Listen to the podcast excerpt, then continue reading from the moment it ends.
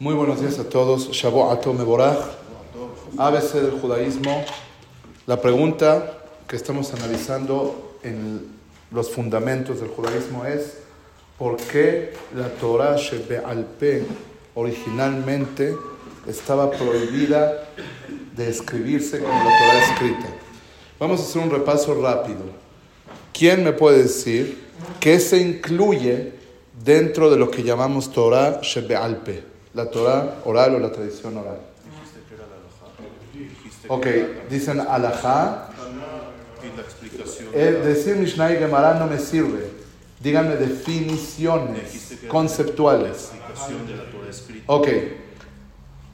El punto número uno es la alajá recibida por Moshe de manera oral del monte Sinaí. O sea, junto a la Torah escrita hay una alajá transmitida.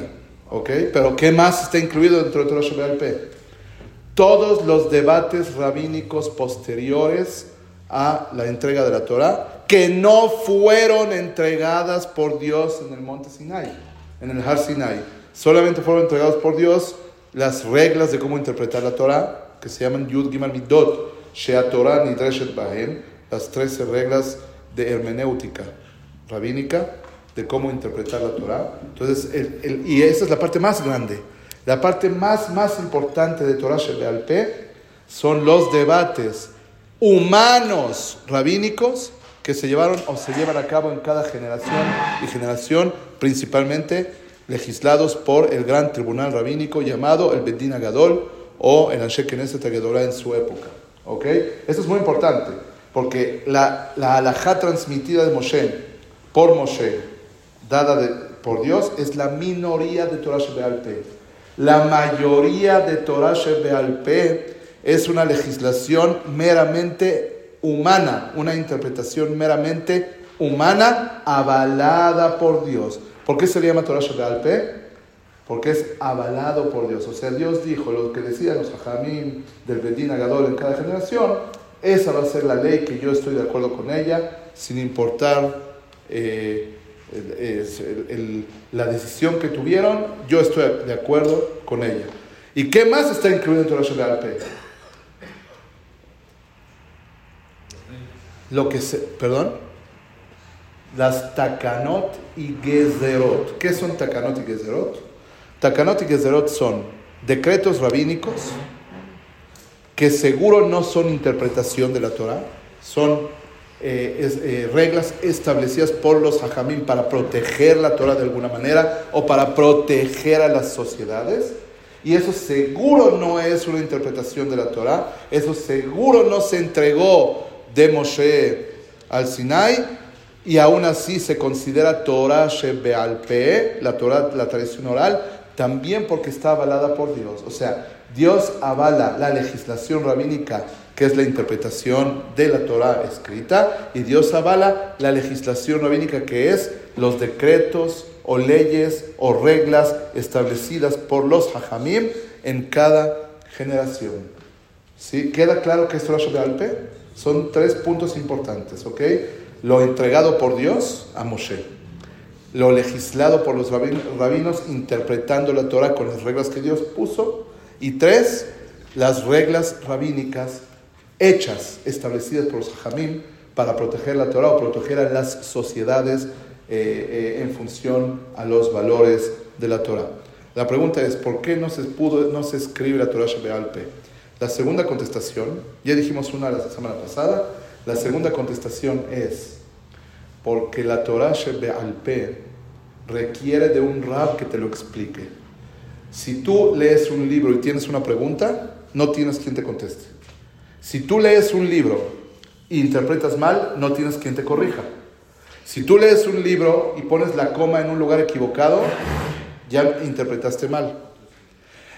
La Torah Shebe'alpe requiere, como es la práctica de la Torah, es la parte práctica, tú no puedes extraer la práctica de la Torah del Pentateuco, del Sefer Torah. La práctica de la Torah se extrae de Torah Shebe'alpe. Las personas que estudian solas tienen una gran probabilidad de equivocarse en la interpretación de lo que estudian. Por eso requieren de un rab y por eso no se debía escribir la Torah Shebeal P, porque eso aumenta que la, la probabilidad de que las personas se vuelvan autodidactas y por lo tanto que puedan provocar una mala interpretación y una equivocación en la Torah eh, eh, Por eso, personalmente, yo no estoy tan de acuerdo en las traducciones de la Gemara a diferentes idiomas. ¿Por qué?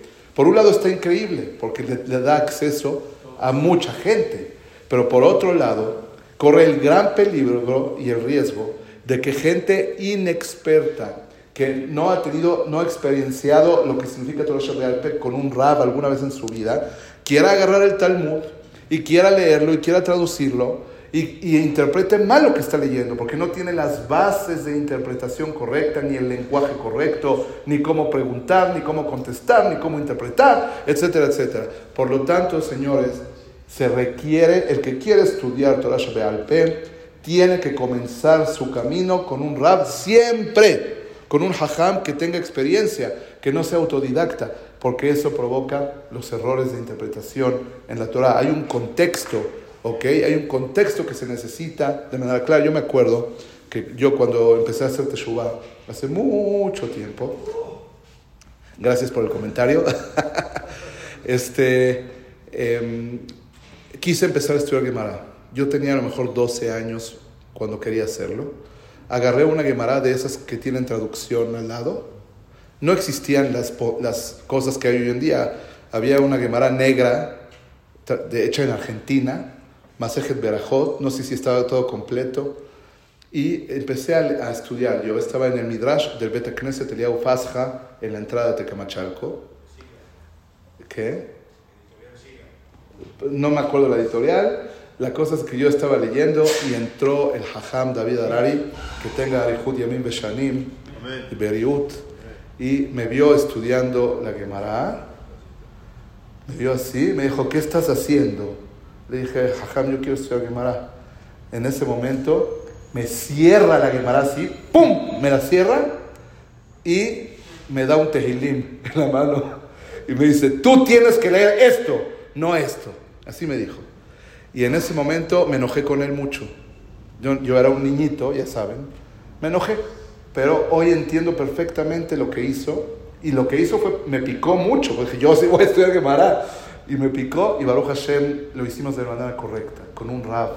Después de un tiempo se abrió un grupo de Gemara para nosotros ahí en el Knis, en el Bet Midrash, Hajam Yosef Mahler, estuvimos muchos años con él y eh, entendimos que necesitamos de un rab para poder estudiar. El mensaje es muy claro. Queremos estudiar Halajá, Torah de Alpe. Empecemos nuestro camino con Hajamim y Rabbanim. Hoy en día es muy fácil meterse a internet y ser autodidacta. Es peligroso, es muy peligroso que empecemos nuestro camino en Torah de Alpe siendo autodidactas.